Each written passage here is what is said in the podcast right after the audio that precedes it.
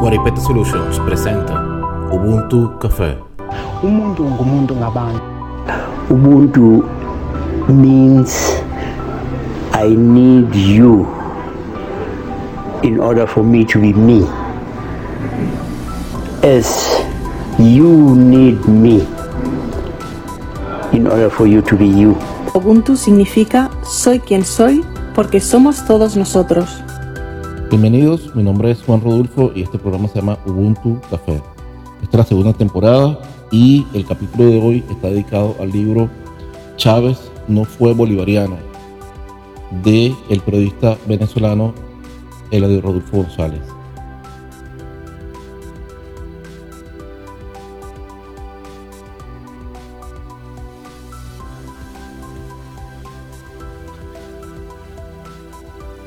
Eh, inicia su obra periodística de investigación el periodista Rodolfo en el preámbulo contando lo siguiente. Una cita de, comienza con una cita de la Biblia el capítulo 7 de Mateo, versículos 15 al 20, donde dice, cuídense de esos mentirosos que pretenden hablar de parte de Dios. Vienen a ustedes disfrazados de, ove- de ovejas, pero por dentro son lobos feroces. Ustedes los pueden reconocer por sus acciones, pues no se cosechan uvas de los espinos, ni higos de los cardos. Así, todo árbol bueno da fruto bueno, pero el árbol malo da fruto malo. El árbol bueno no puede dar fruto malo, ni el árbol malo dar fruto bueno. Todo árbol que no da buen fruto se corta y se echa al fuego, de modo que ustedes los reconocerán por sus acciones. Por sus obras los conocerás, afirmó San Mateo en, en, su, en su versículo bíblico. Este versículo bíblico me servirá de guía para demostrar que el teniente coronel retirado Hugo Chávez Frías no fue bolivariano, sino todo lo contrario, es decir, un fanfarrón y charlatán que se valió de la figura del padre de la patria para engañar en su nombre a militares, perdón, a millares de venezolanos humildes que vieron en él el líder que los redimiría, redimiría de la injusticia social. Pero no fue así, ya que cuando irrumpió violentamente en la historia política contemporánea, usando las armas de la República para derrocar a un presidente constitucional, acto contrario a la doctrina bolivariana, la calidad de vida del, venezolano de a pie, del venezolano de a pie, con un precio del barril de petróleo muy bajo, era superior a la que después tendría cuando en 1999 llegó la presidencia del país. Como por arte de magia, poco después de la llegada de Chávez al poder, los ingresos petroleros se elevaron como nunca, pero el pueblo no se benefició de esa bonanza que le llegaba en migajas al sector de la población asociado al partido gobernante. Antes de su llegada a la presidencia de la República, los venezolanos éramos felices y no lo sabíamos. Él se propuso convertir Venezuela en el mar de la felicidad como Cuba, según afirmó en tal cual Leonardo Márquez el 10 de noviembre de 2020. Ese mar de la felicidad, entre comillas, existe para los burócratas, pillos, corruptos y narcotraficantes. Vladimir Hessen recordó en la web que Hugo Chávez en marzo del 2000 no mintió cuando dijo, Cuba es el mar de la felicidad, hacia allá va Venezuela. Hessen agregó, entre él y Nicolás Maduro lo lograron. Pero, ¿qué es el mar de la felicidad de Cuba? Menos de 16 años bastaron para que los venezolanos se igualaran con las penurias de los cubanos, en persecuciones políticas, en limitaciones a las libertades, en violaciones de derechos humanos, en miseria, pobreza, escasez de medicinas, carestía de alimentos, colas interminables, carencia de bienes y de servicios públicos, en hacer colas permanentes para recibir migajas de lo que haya, en apagones eléctricos, en crisis de salud y bienestar, en fin, en alcanzar lo que para Chávez era un mar de la felicidad. La muerte en diciembre de 2012 o marzo del 2013 no le permitió ver cumplido ese anhelo que hizo realidad su heredero, el narcodictador Nicolás Maduro. Bolívar fue respetuoso de la justicia y de su independencia ante los otros poderes. En el discurso de Angostura reconoció ante los representantes del Congreso organismo fuente de la autoridad legítima, depósito de la voluntad soberana y árbitro del destino de la nación, Chávez sustituyó esta institución por una Asamblea Nacional sumisa a sus caprichos y veleidades autoritarias. En esa misma tribuna afirmó que solo la democracia en su concepto es susceptible de una absoluta libertad. Chávez utilizó las herramientas de la democracia para destruirla y sustituirla por un adefesio político que llamó socialismo del siglo XXI, que destruyó la libertad de la que habló Bolívar. Este libro de 300 páginas está compuesto de varios capítulos, entre ellos el nepotismo, el uso de las armas contra el pueblo, la propiedad privada no es sagrada, demolición del Bolívar, la caquistocracia chavista, el Bolívar chavista, la profanación del cadáver de Bolívar. Chávez se quiso perpetuar en el poder bolivariano y marxista, fue enemigo de la libertad de prensa y expresión, no fue ambientalista, ni moral ni luces, el mal gobierno chavista, Chávez y respetó la justicia, entre otros.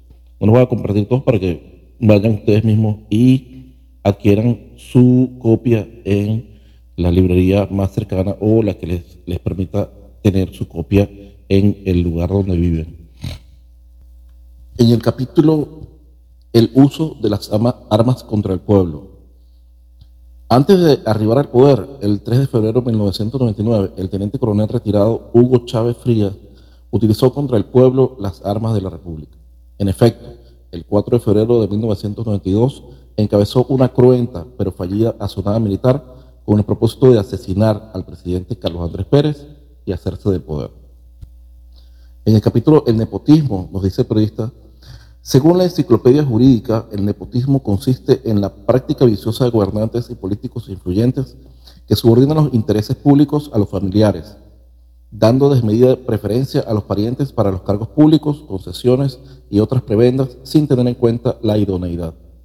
Nepotismo proviene del, latín nepos, nepotis, que significa sobrino, sugiere o indica la idea de la corruptela propia de algunos funcionarios, sobre todo de alta alcurnia jurídica y política, a poner en cargos de gran importancia a buena parte de su familia consanguínea o afín. Simón Bolívar, el libertador, condenaba el nepotismo. No se acusará de haber elevado y puesto en los altos destinos del Estado a individuos de mi familia. Al contrario, se me puede reprochar el haber sido injusto para con algunos de ellos. Y añade, el nepotismo fue una de las prácticas y perversiones perdón. En un texto publicado en la web por el abogado Silvio Guerra Morales el 11 de diciembre del 2014 se lee, Simón Bolívar, el libertador, condenaba el nepotismo. No se me acusará de haber elevado y puesto en los altos destinos del Estado a individuos de mi familia. Al contrario, se me puede reprochar el haber sido injusto para con algunos de ellos. Y añade el abogado Silvio Guerra, el nepotismo fue una de las prácticas y perversiones político-tribales más repudiadas por el Libertador. Un hombre de su estatura político-moral no podía admitir algo tan aberrante y vicioso, con visos absolutistas y feudales contrarios a los elementales principios republicanos. Y más aún, en una democracia social y participativa como la que hoy se pregona. Bolívar era radicalmente contrario al tráfico de influencias y le repugnaba el nepotismo. Incluso prefería cometer injusticia con su familia para evitar las indignantes, discriminatorias e insultantes prácticas del nepotismo. Esta aberración política, que no debería tener cabida en un régimen que se autodenomina bolivariano, fue analizada por Marisa Mexaros el 5 de septiembre de 2020 en un artículo publicado en el portal Analítica. Expresó la autora, es interesante analizar el significado del término nepotismo, porque debería ser considerado entre los múltiples factores que han llevado a uno de los países más ricos de la Tierra a una situación donde la desigualdad se pone de manifiesto y la pobreza reina a su antojo. El nepotismo consiste en otorgar cargos, empleos públicos o reconocimientos a familiares o amigos por el simple hecho de serlo, sin tomar en cuenta los méritos de las personas ni sus calificaciones para esos cargos. Luego recordó que en 2016 Transparencia Venezuela denunciaba que nuestro país estaba plagado de caos de conflictos de interés que iban en detrimento del patrimonio público. A continuación indicó, Señalaban entre otros tres casos puntuales. Uno, el de 45 parientes de 14 altos funcionarios o ex altos funcionarios que ocupaban o ocuparon puestos claves en organismos como el Tribunal Supremo de Justicia, el Ministerio Público, la Defensa Pública o la Defensoría del Pueblo. Otro, en el de al menos 43 familiares de altos jerarcas del gobierno que ocupaban puestos claves en el Servicio Exterior venezolano. Otro era el caso de 13 familiares del Contralor General de la República que estaban empleados por la Contraloría General organismo que tiene la responsabilidad de velar por la buena gestión y el correcto uso del patrimonio público. Transparencia Venezuela indicaba que las siguientes disposiciones estaban siendo violadas. La Constitución de la República Bolivariana, la ley de la corrupción, perdón, la ley contra la corrupción, el Código de Ética de los Servidores y las Servidoras Públicas y la ley del Estatuto de la Función Pública. En su capítulo acerca de la corrupción, recoge el, periodista Rodolfo, el teniente coronel retirado Hugo Chávez Frías, a pesar de considerarse heredero de la doctrina bolivariana, fue un corrupto activo y pasivo. Llegó pobre a la presidencia de la República y murió rico en dólares del Tesoro Nacional, lo contrario de quien se dijo heredero de su político, Simón Bolívar, rico de cuna que falleció en la indigencia. La corrupción pasiva la ejerció para permitir el enriquecimiento de toda su familia y amistades, como también la cúpula podrida del Partido Socialista Unido de Venezuela. Organización política sostenida con recursos públicos y la alta jerarquía militar que prostituyó en consonancia con el método Mao para que le sirviera de sostén a la dictadura. Somos una revolución pacífica pero armada, afirmó Chávez en una de sus tantas cadenas de radio y televisión. La corrupción no es un fenómeno nuevo en Venezuela y cuando comenzaba la República, Simón Bolívar desde el Perú, el 12 de enero de 1824, emitió un decreto para combatirla por considerarla como una de las principales causas de los desastres de la dilación de los fondos por algunos funcionarios y que el único medio para destirpar radicalmente este desorden es dictar medidas fuertes. Decía el decreto que nunca debió haber sido leído por Chávez. Artículo 1. Todo funcionario público a quien se le convenciere en juicio sumario de haber malversado o tomado para sí los fondos públicos de 10 pesos arriba queda sujeto a la pena capital. Artículo 2. Los jueces a quienes según la ley compete este juicio, que en su caso no procedieren conforme a este decreto, serán condenados a la misma pena. Artículo 3 todo individuo puede acusar a los funcionarios públicos del delito que indica el artículo 1. Artículo 4. Se fijará este decreto en todas las oficinas de la República y se tomará razón de él en todos los despachos que se liberen a los funcionarios de que cualquier modo intervengan en el manejo de los fondos públicos. Sigo por aquí por el capítulo que habla de la propiedad privada. De acuerdo a Chávez, la propiedad privada no es sagrada. Dice el texto, violando impunemente la Constitución Nacional y haciendo caso omiso de la doctrina bolivariana, una de las tres fuentes nutricias de su revolución, Chávez sostuvo que la propiedad privada no era sagrada y por lo tanto arremetió contra ella bajo la figura de la expropiación, que tiene su normativa legal y privó a sus legítimos propietarios de empresas en plena capacidad productiva, fondos agropecuarios, edificios, centros comerciales, hoteles, navieras, etcétera, al grito de guerra expropiese. Un artículo publicado en el portal Ideas en Libertad por Ramón Rivas Aguilar recordó que Simón Bolívar asumió la defensa de la propiedad privada como fundamento político y económico de toda nación libre y soberana. Jamás, explicó, pasó por su mente un intento de socialización de los medios de producción.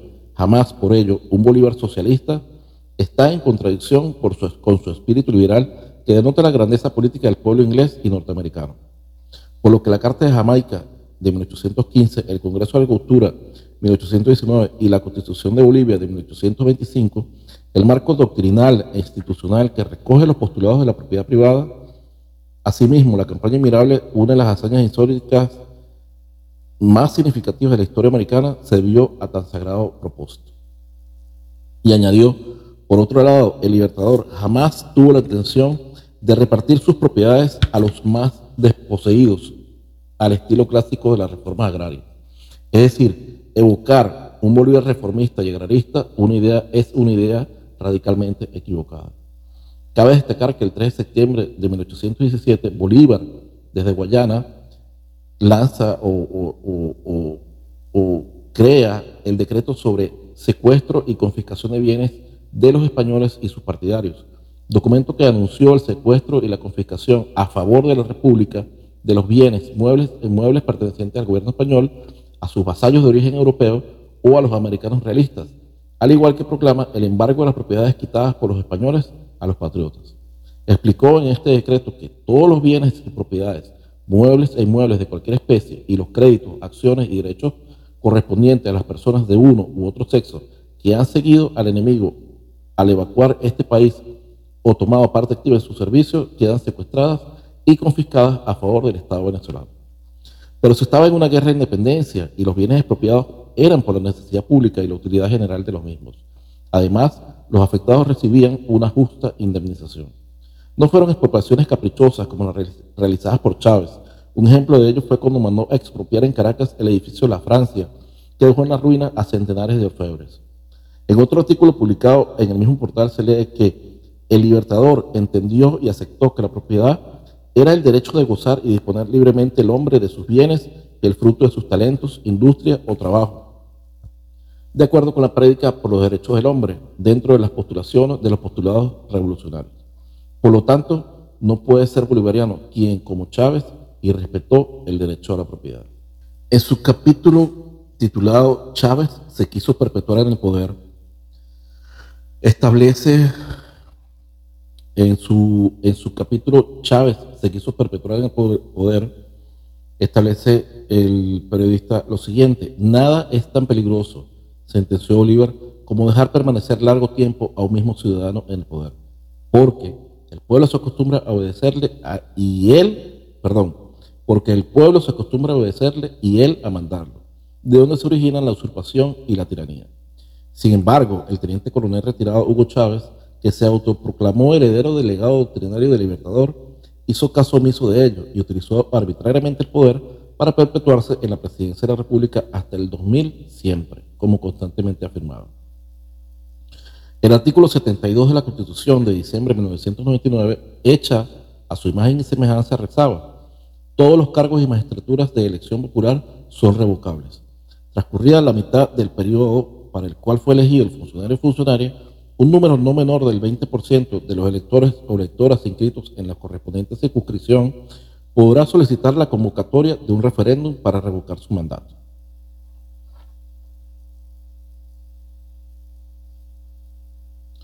Cuando igual o mayor número de electores y electoras que eligieron al funcionario o funcionaria hubieran votado a favor de la revocatoria, siempre que haya concurrido al referéndum un número de electores y electoras igual o superior al 25% de los electores y electoras inscritos, se considerará revocado su mandato y se procederá de inmediato a cubrir la falta absoluta conforme a lo dispuesto en esta Constitución y la ley. El 15 de agosto,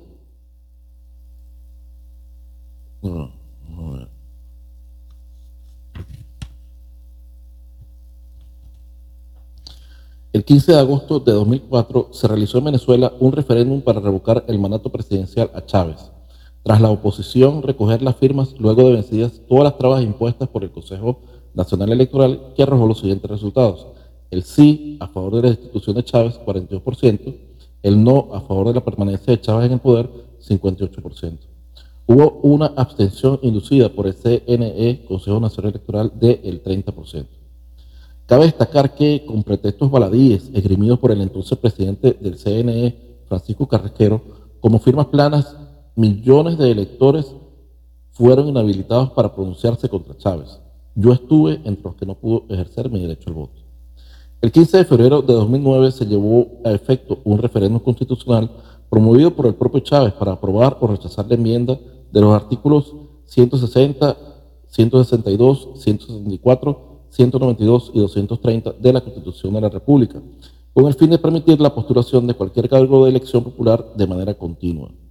A los electores se les preguntó, ¿aprueba usted la enmienda de los artículos 160, 162, 174, 192 y 230 de la Constitución de la República tramitada por la Asamblea Nacional que amplía los derechos políticos del pueblo con el fin de permitir que cualquier ciudadano o ciudadana en ejercicio de un cargo de elección popular pueda ser sujeto a postulación como candidato o candidata para el mismo cargo por el tiempo establecido constitucionalmente, dependiendo su posible elección exclusivamente del voto popular, sí o no. El sí alcanzó 54% y el no alcanzó 45%, con el 99% de actas transmitidas y una abstención del 30%. Sin embargo, contrario a la doctrina bolivariana sobre la permanencia en el poder, Chávez hizo que la, sumisa Asamblea Nacional le firmaran paquetes de leyes habilitantes que desconocieron la voluntad popular. ¿Es esta conducta propia de un demócrata como Simón Bolívar o la de un usurpador tirano? Esa propuesta de enmienda constitucional fue hecha en diciembre de 2008 conforme al procedimiento establecido en el artículo 341 de la Constitución. El 18 de ese mes se realizó la primera discusión en la Asamblea Nacional de Venezuela para activar el mecanismo de enmienda, contando con el respaldo de 146 diputados del PSUV y el PCB. Además, el PSUV, Partido Socialista Unido de Venezuela, presentó como respaldo la propuesta de la Asamblea Nacional a un total de 4 millones de firmas. Estas firmas no fueron revisadas por el CNE como lo hizo con las de referéndum contra Chávez, sencillamente porque ese organismo es el Ministerio de Elecciones del régimen Castro Chavista. Para terminar la revisión del libro o, este, este, este, pequeño introducción que he hecho para ustedes del libro Chávez no fue bolivariano del periodista venezolano el Rodolfo González, eh, con el artículo eh, fue enemigo de la libertad de prensa y expresión. Bolívar consideró que la imprenta era la artillería del pensamiento y en consonancia con ello utilizó la prensa como una herramienta al servicio de la causa independentista y formar la opinión pública. El periodista Carlos Carlos Aguilera, en un artículo publicado en El Nacional el 7 de abril de 2020, aseguró que Bolívar fue un estratega.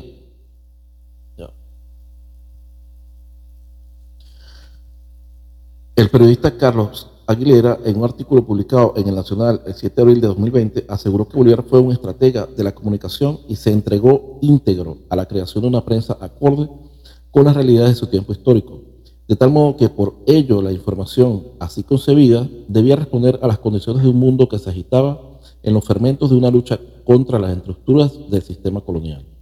De igual modo, dinamizó con urgencia la necesidad del manejo de la opinión, jerarquizando al máximo el papel de la imprenta, revelando en consecuencia su gran poder estratégico con relación a los recursos utilizados en sus campañas informativas en los diarios que había fundado. El teniente coronel retirado Hugo Chávez, al contrario, vio en la imprenta y en los medios audiovisuales inexistentes en la época de Bolívar enemigos a los que había que destruir, a pesar de, que, a pesar de que la libertad de prensa y de expresión como derecho humano aparece consagrada en la Constitución chavista.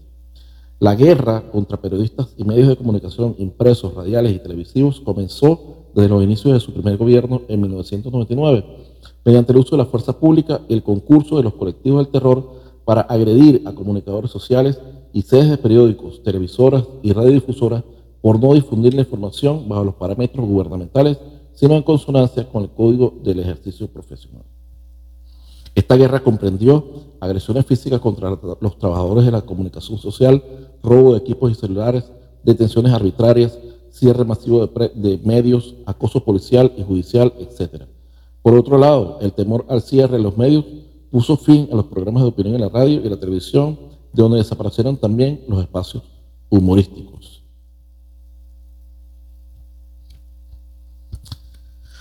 El 7 de diciembre de 2004 entró en vigencia la Ley de Responsabilidad Social en Radio y Televisión, aprobada a instancia del régimen, con el objetivo de establecer la responsabilidad social de los prestadores de los servicios de radio y televisión, sus relacionados, los productores nacionales independientes y los usuarios en el proceso de difusión y recepción de mensajes de conformidad con las normas y principios constitucionales de la legislación para la protección integral de los niños, niñas y adolescentes, la educación, la seguridad social, la libre competencia y la ley orgánica de telecomunicaciones.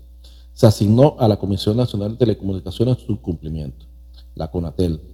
El primer gran golpe a la libertad de expresión fue el cierre de Radio Caracas Televisión el 27 de mayo de 2007, bajo el arbitrario alegato del término de la concesión, pues la verdadera razón fue de índole político por la posición de este canal durante los hechos del 11 de abril de 2002 que produjeron la renuncia de Chávez y no un golpe de Estado contra su gobierno, según la propaganda oficialista.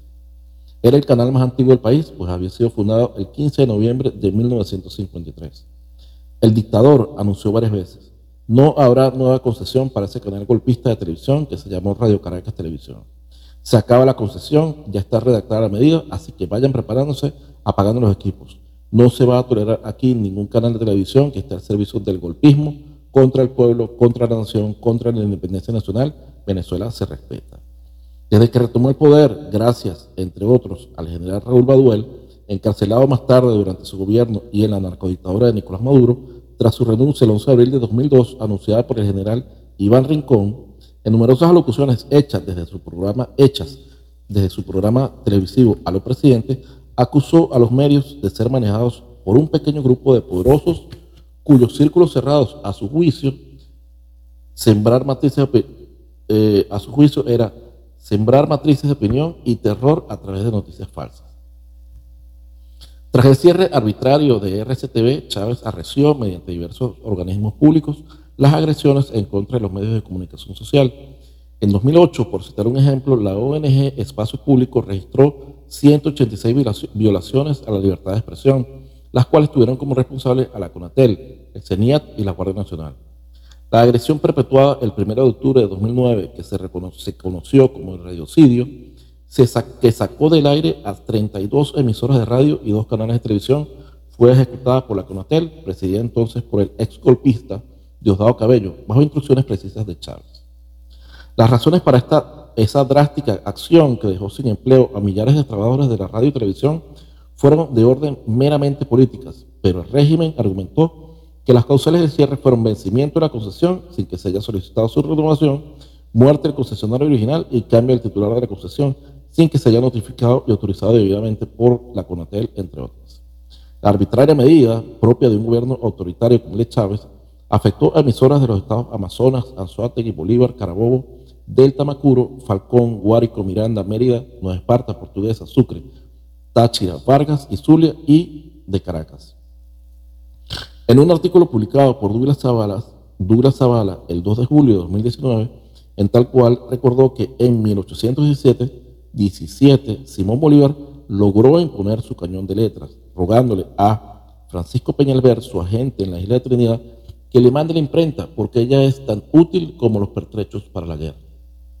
Zavala añadió, este caraqueño con su lema mediático, los soldados ganan batallas y el correo del Orinoco gana la guerra, no solo logra conquistar el poder, sino que en el proyecto de constitución que sometió a la discusión pública a través de su periódico señaló, el derecho de expresar sus pensamientos y opiniones de palabra, por escrito o de cualquier otro modo, es el primero y más estimable bien del hombre en sociedad. La misma ley jamás podrá prohibirlo, pero tendrá poder de señalar justos límites, haciendo responsables de sus impresos, palabras y escritos a personas que abusaren de esta libertad y dictando contra este abuso penas proporcionales. La libertad de expresión no es una dádiva, no es una dádiva del Estado, ni una arma para degollar en nombre de ella a las personas ni a las instituciones de la República. Ella debe existir porque es inherente al ser humano y siempre será más saludable que haya exceso y no carencia de esto. Al final del artículo señaló, debemos recordar lo que Bolívar con mucha imparcialidad expresó. La opinión pública es el objeto más sagrado. Ella ha menester la protección de un gobierno ilustrado que conoce que la opinión es la fuente de los más importantes acontecimientos. Hasta aquí comparto con ustedes una pequeña revisión de estas 300 páginas de información importante acerca del verdadero, las verdaderas características de este sujeto, Hugo Chávez y su gobierno, que se hicieron llamar chavistas y en realidad lo que son es una banda de rateros y criminales. Eh, continúa el programa con la biografía del periodista Rodolfo González, luego un disco que me conseguí investigando acerca de, estoy buscando una música para, para esta edición y me conseguí un disco que fue publicado, un disco de Simón Díaz, que fue publicado en julio de 1983 por el Banco Unión. Eh, el disco y el video, eh, a su vez, tiene una, un fotomontaje de Johnny Díaz Apitz. Eh, los créditos, el productor y director musical son Roberto Todd, el técnico de sonido Rubén Villegas, el repertorio de Simón Díaz, fue grabado y mezclado en estudios Intrasónica en Caracas y el diseño gráfico es de Néstor Silva. Tiene 10 canciones, entiendo de acuerdo a esto, lado A, lado B es un es un vinil, un long play con eh, un conjunto de canciones que no son de las más famosas de Simón Díaz, eh, eh, por, por, esa misma razón, porque fue editado de forma privada por el Banco Unión en 1983. Y se editaron, no se sabe, dice aquí la persona que lo publica en YouTube, que se desconoce cuántos ejemplares fueron impresos, pero en todo caso fueron muy pocos, no fue vendido comercialmente, por lo tanto su contenido y las canciones son desconocidas por el público. Antes de pasar al álbum de llamado Simón Bolívar cantando a su tocayo, eh, un mensaje de nuestros patrocinadores y cierra el programa con el poema Piu Avanti, como siempre. Nos vemos, nos vemos en una próxima edición de Ubuntu Café. Gracias por acompañarme.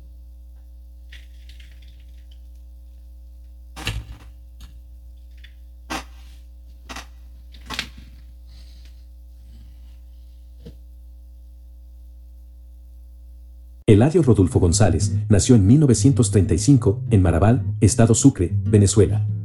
Es licenciado en periodismo, trabajador social, investigador cultural y poeta.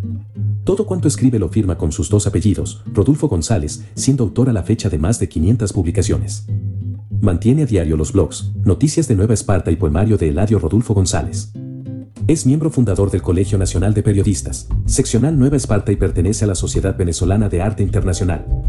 Está casado con Briseida Moya, con quien tuvo cuatro hijos, nombrados en honor a autores literarios, Gabriela por Gabriela Mistral, Juan Ramón por Juan Ramón Jiménez, Gustavo Adolfo por Gustavo Adolfo Becker y Katiuska Alfonsina por Alfonsina Storni.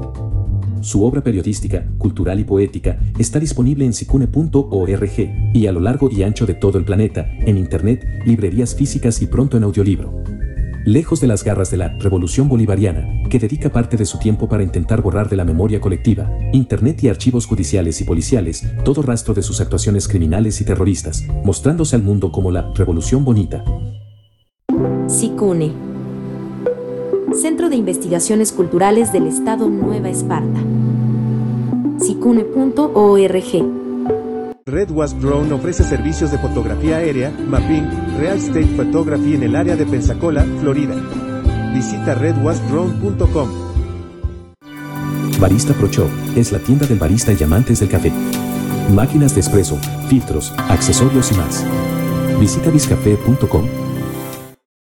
Noticias de Nueva Esparta, espacio web sobre Venezuela, inmigración y política. Visita noticiasdenuevaesparta.com. Guaripete Solución CES, diseño web, servicio SEO, producción de video, social media marketing, diseño de aplicaciones para Android y iPhone y más. Visita rodulfox.com. Gorilla Travel, agencia de viajes virtual con el motor de búsqueda de boletos de avión, hoteles, renta de autos y tickets para eventos, más poderoso del mercado, gorillatravel.com. VickyChoice.com, tienda de juguetes solo para adultos. VickyChoice.com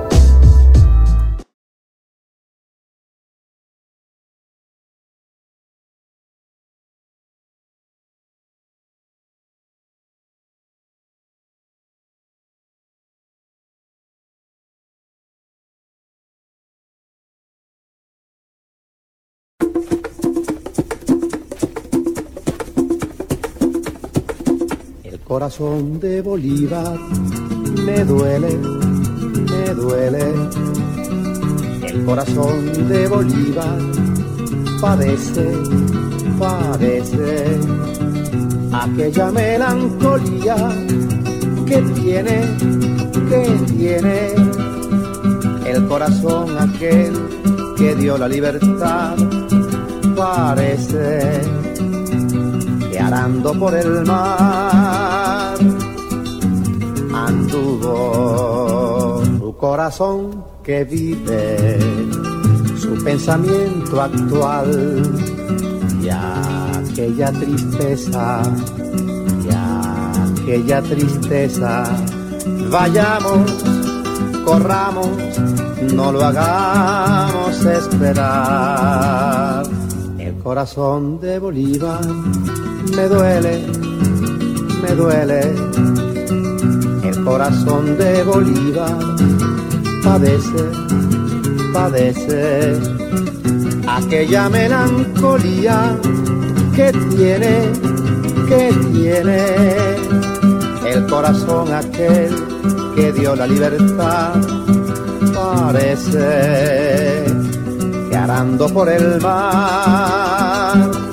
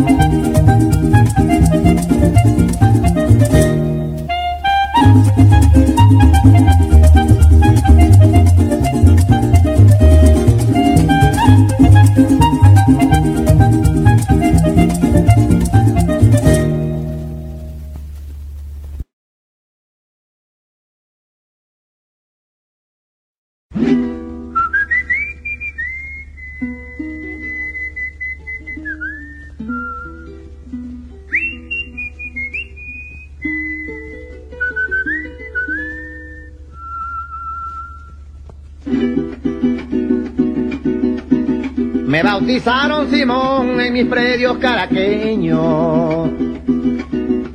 Ay, caraqueños, si al presentir que un bolívar no era un centavo ni un peso, me resistí desde niño a hacer cualquier real y medio, un bueno entre tantos malos, no podía quedarse quieto, y yo antes de ser realista anhelaba ser realengo.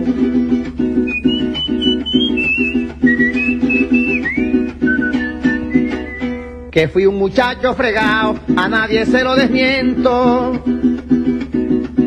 Oye, desmiento con más cuando encontré un auténtico maestro que aromó sobre mi ser la flor de los aguaceros, me tendió junto al abismo su mano de compañero, mientras libertad y gloria le daba yo en juramento.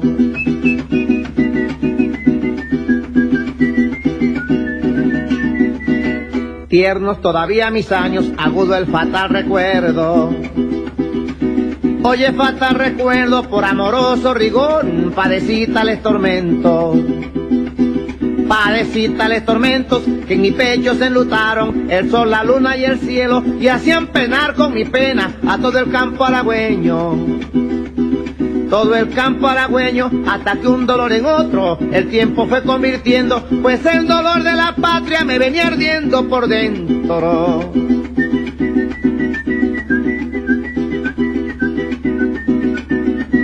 Yo fui como mi albedrío y el destino lo quisieron. Y el destino lo quisieron que entre monedas corrientes y un bolívar sabanero y un Bolívar sabanero abrí las puertas del mundo en mi horizonte pequeño. En mi horizonte pequeño, oscurito y bien temprano, saboreé el café cerrero y taloneando mi rucio cogí rumbo a campo abierto.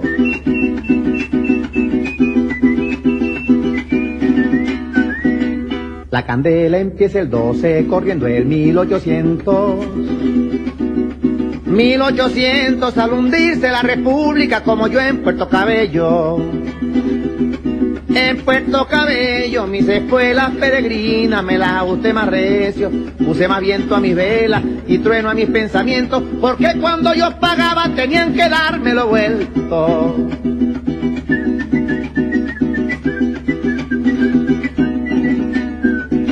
Recorrí extraños países y soñaba con los nuestros.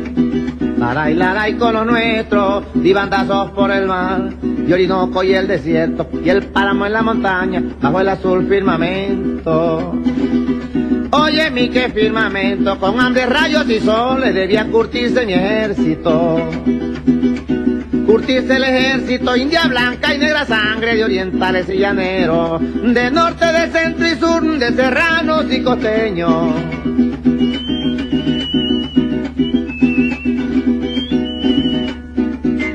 Mientras nacían capitanes de las entrañas del pueblo, de las entrañas del pueblo, las campañas chamuscaban los bandos entre sus fuegos. Entre sus fuegos yo era un corazón quemándome sin más sostén ni alimento que cada triunfo patriota, mi cadáver reviviendo en civil y en soldado y en Casanova y guerrero.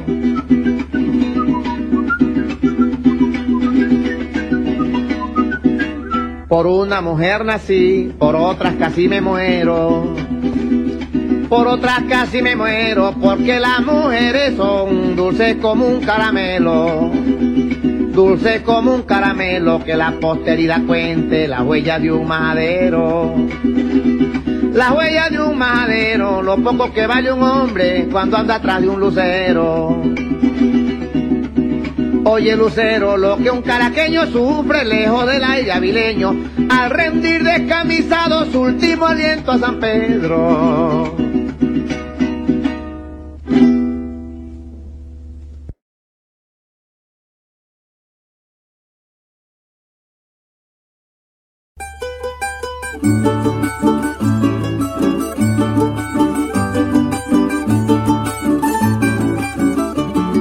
La historia conocéis, quiero la contestación para ponerle atención el día que me contestéis.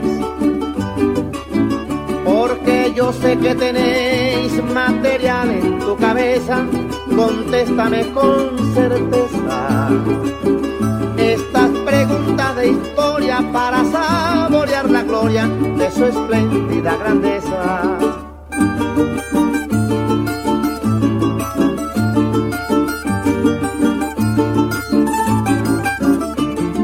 ¿Cómo puede contestar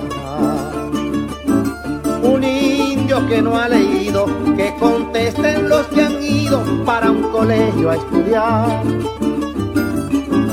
Pero sí te puedo dar varios datos de la historia, aunque frágil mi memoria. Te contesto agradecido por todo lo que he aprendido en mi corta trayectoria.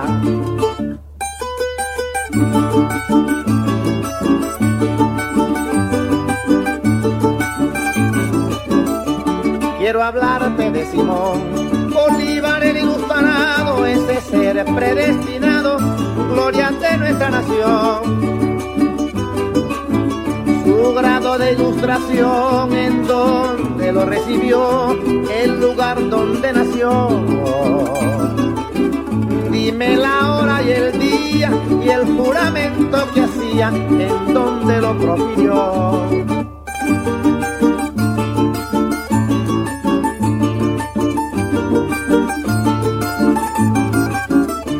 En julio 1700, creo que en el 83, ese 24 es día de su nacimiento te diré que lamento porque yo no sé la hora que dio a luz esa señora a nuestro libertador, pero fue digna de honor por ser su progenitora.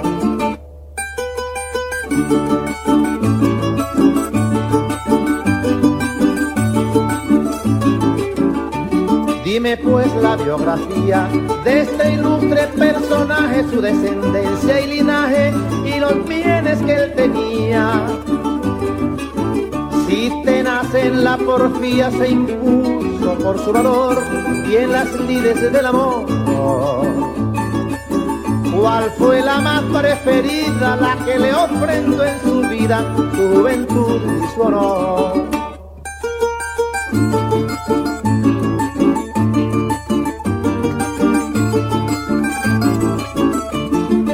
Papá fue Juan Vicente y Bolívar su apellido lo sé porque lo he tenido en mi memoria presente.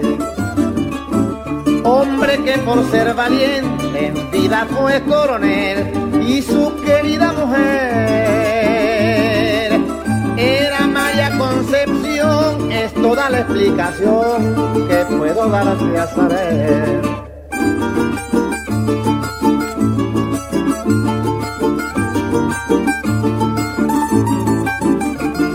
Le dieron educación.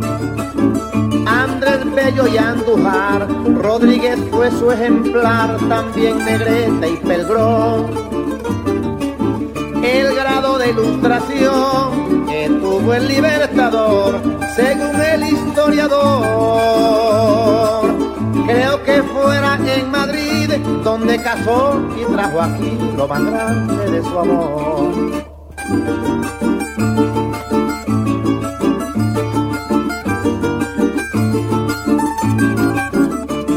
Dicen que su descendencia es de indio y español y nuestro libertador en vida fue una eminencia. Todo el que por su inclemencia tenía al pueblo subyugado, Bolívar viendo el estado de su patria tan querida, ofreció su sangre y vida hasta verlo libertado.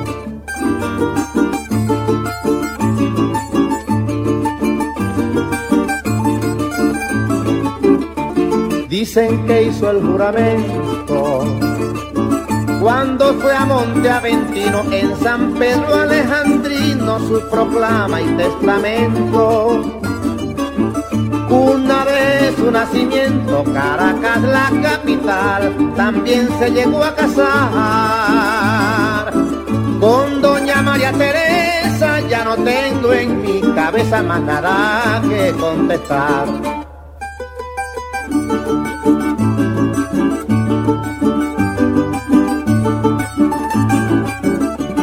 Dime cuál fue la batalla donde a nado se salvó y a nuestra costa llegó a fuego, sangre y metralla. Como el pico de Himalaya alzó su genio iracundo y con su saber profundo nos libertó de un tirano que con placer inhumano nos ataba en este mundo.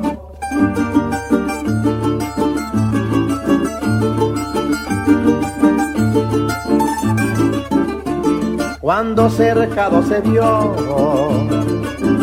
del ejército español, con precaución y valor en un caño se tiró.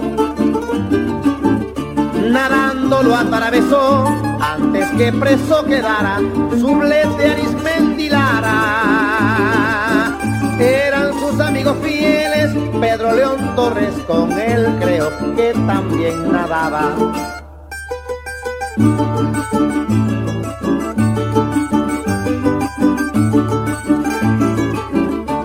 Dime si fue general el que un día lo vendió, en donde lo traicionó, dime la fecha y lugar. ¿Quién fue aquel amigo leal que lleno de gloria y fama lanzó al pueblo esta proclama?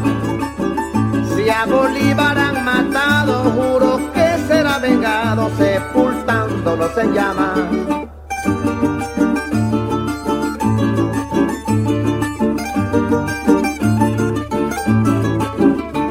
En la tierra colombiana lo atacaron a traición cuando Bolívar Simón fue a la casa de una anciana. Se salió por la ventana, llegó al río Magdalena y después de tanta pena bajo un puente se salvó cuando Urdaneta juró incendiar a Cartagena.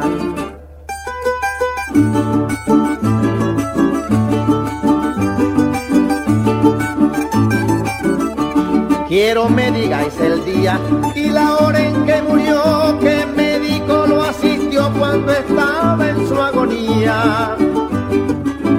Dime el mal que padecía nuestro gran libertador, incansable luchador. Único en el mundo entero, cual fue su aliento postrero que proclamó con fervor.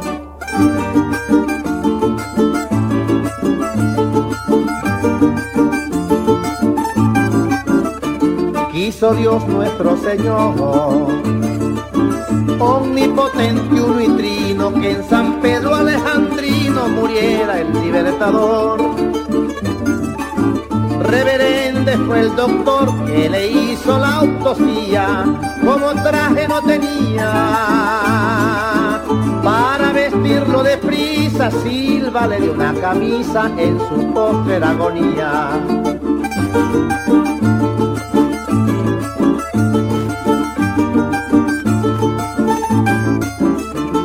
La una en punto sería. Pasaron siete minutos, según por los estatutos llegó al fin de su agonía. Reverende lo asistía un cura y catorce más, que allí por casualidad, viendo el cuadro doloroso, ha muerto tuberculoso, quien nos dio la libertad.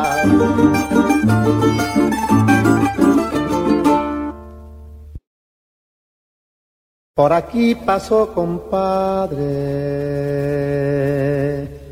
hacia aquellos montes lejos. Por aquí, vestido de humo, el huracán iba ardiendo. Fue silbo de tierra libre entre su manta y sus sueños. Fue silbo de tierra libre entre su manta y sus sueños. Mire el rastro en la paja, míreselo compañero como las claras garúas en el terronal reseco, como en las mesas el pozo, como en el caño el lucero, como la garza en el junco, como en la tarde los vuelos, como la nieve en el pico, como en la noche el incendio, como el rejón en la carga como la gasa en el rejo, como en la peña de espuma, como el rocío en el pétalo, como en el aire, como la luna en el médano, como el potro en el escudo y el tricolor en el cielo.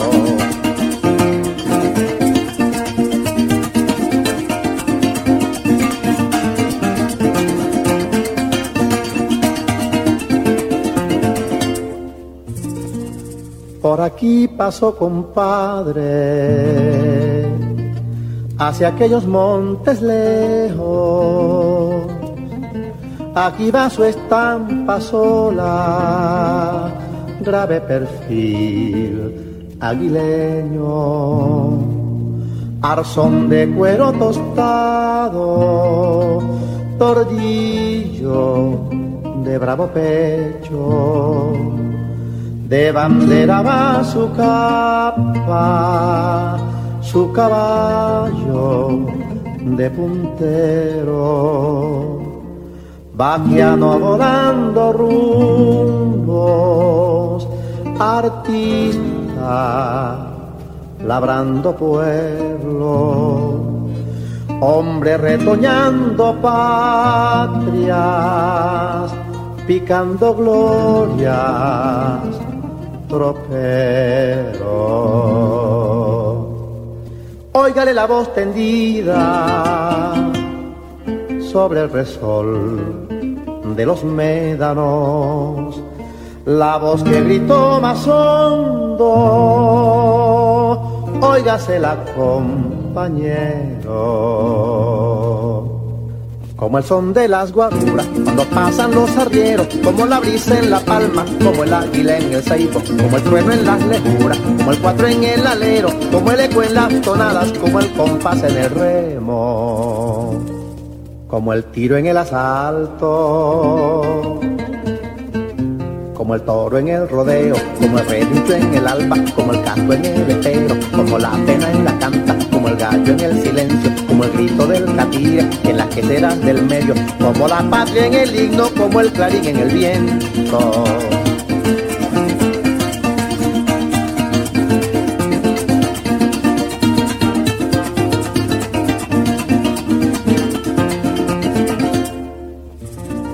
Por aquí pasó compadre, dolido gallardo eterno. El sol de la tarde estira su perfil sobre el desierto.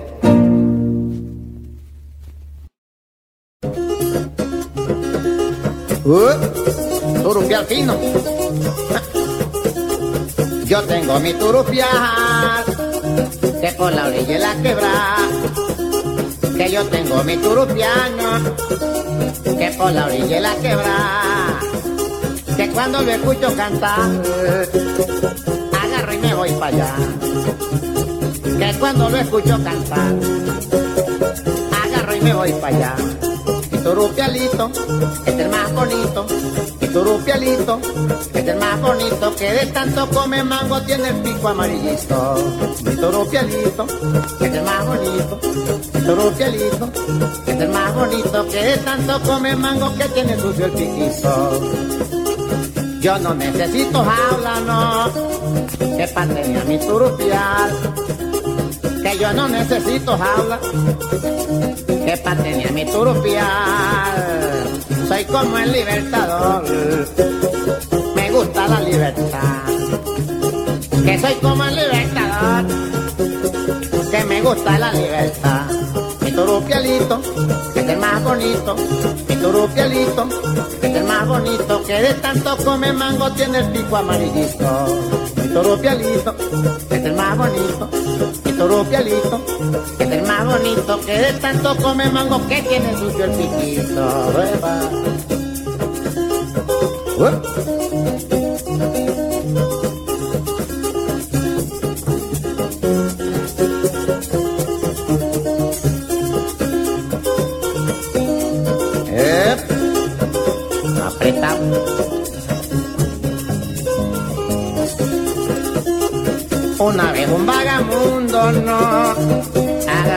Turupial.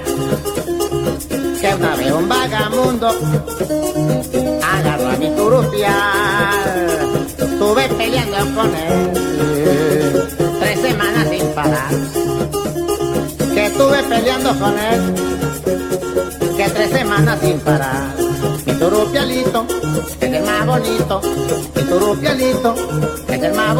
que de tanto come mango que tiene el pico amarillo. mi turupialito es el más bonito, mi turupialito es el más bonito, que de tanto come mango tiene el pico amarillito. Que yo a nadie le permito, no, tener un pájaro en prisión que yo a nadie le permito que tenga un pájaro en prisión. A todos se lo repito, soy como el libertador. Que a todos se lo repito, soy como el libertador. Mi turupialito es el más bonito, mi turupialito es el más bonito que de tanto come mango tiene el pico amarillito. Mi turupialito es el más bonito mi turupialito es el más bonito que de tanto come mango que tiene su el piquito.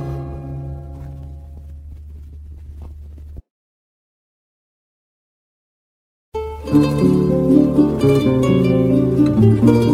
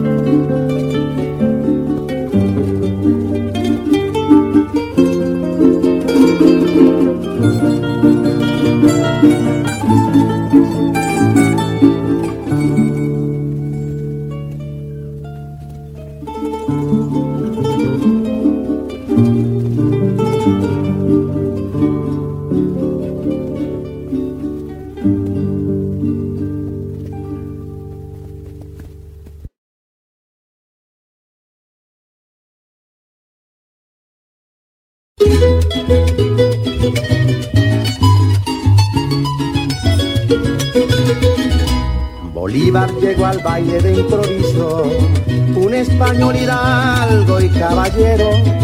Al notar su presencia fue el primero en cederle pareja y lo hizo sin actos rigurosos de etiqueta. La dama perfumada, rosa ibérica, sin saber que iba en brazos del esteta, forjador de naciones en América, forjador de naciones en América. España, la tierra del Edén, meció mi cuna. La causa de Fernando en mí tiene una defensora capaz de noble hazaña, defensora capaz de noble hazaña. Puedo bailar con subalternos, pero con Bolívar jamás, si lo desdeño, con Bolívar jamás, si lo desdeño. Y el fino y arrogante caraqueño, en la guerra valiente y caballero, en combates de amor, dice a la ibera, en duelo estoy contra el poder hispano, en duelo estoy contra el poder hispano. Cuando la libertad tenga bandera el continente americano, terminará mi negra desventura por bailar con usted. Aquí he venido por bailar con usted. Aquí he venido. Será menos fatal esta amargura cuando recuerden ella que he tenido prisionera en mis brazos la más pura y más bella española que ha vivido y más bella española que ha vivido. ¿Quién es usted? Pregunta agradecida, la pareja valiente y seductora. Y responde el galán con voz sonora, Simón Bolívar, a sus pies mi vida. Simón Bolívar, a sus pies mi vida. Soy partidaria del monarca hispano y amo a mi patria por su clara historia. Pero si eres el héroe americano, viva la libertad, viva la gloria. Pero si eres el héroe americano, viva la libertad, viva la gloria.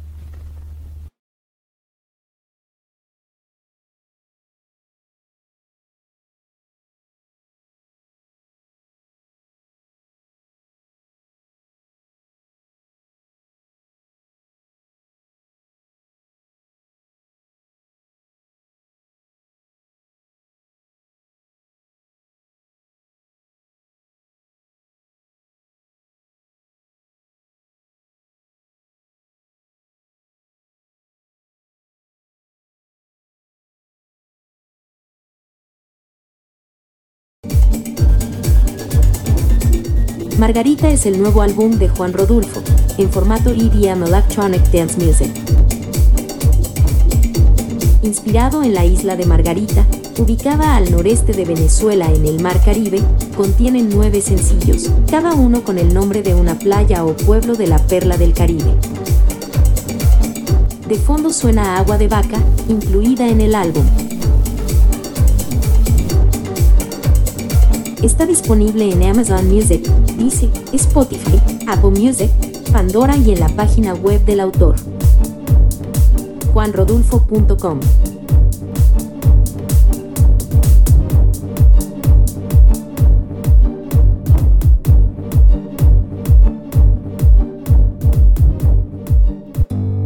dedicado a su hermana Katiuska, quien no merecía pagar con su vida las deficiencias de una humanidad dañada por el consumo indebido de las drogas. Gracias por haberme acompañado hasta este momento. Me despido como siempre con el poema Più Avanti del poeta argentino Pedro Bonifacio Palacios y adoptado por las Fuerzas Especiales de Guatemala, CAIBIL. Pero antes necesito pedir su apoyo para el mantenimiento y producción de este programa.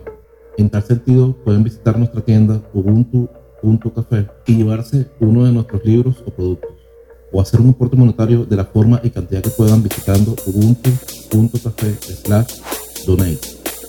No te des por vencido ni a un vencido, no te sientas esclavo ni a un esclavo. Trémulo de pavor, siéntete bravo y arremete feroz, llama al herido. Ten el tesón del clavo modecido, que aun siendo viejo y ruin vuelve a ser clavo, y no como la cobarde entre pies del pavo, que amaina su plumaje a menos ruido.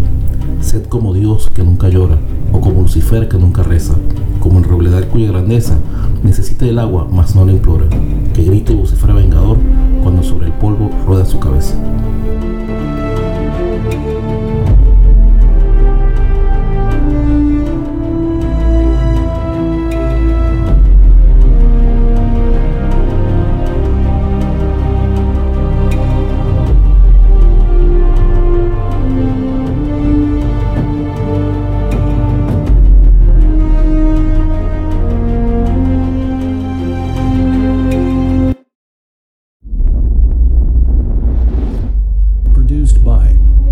Solutions, Total Internet Marketing.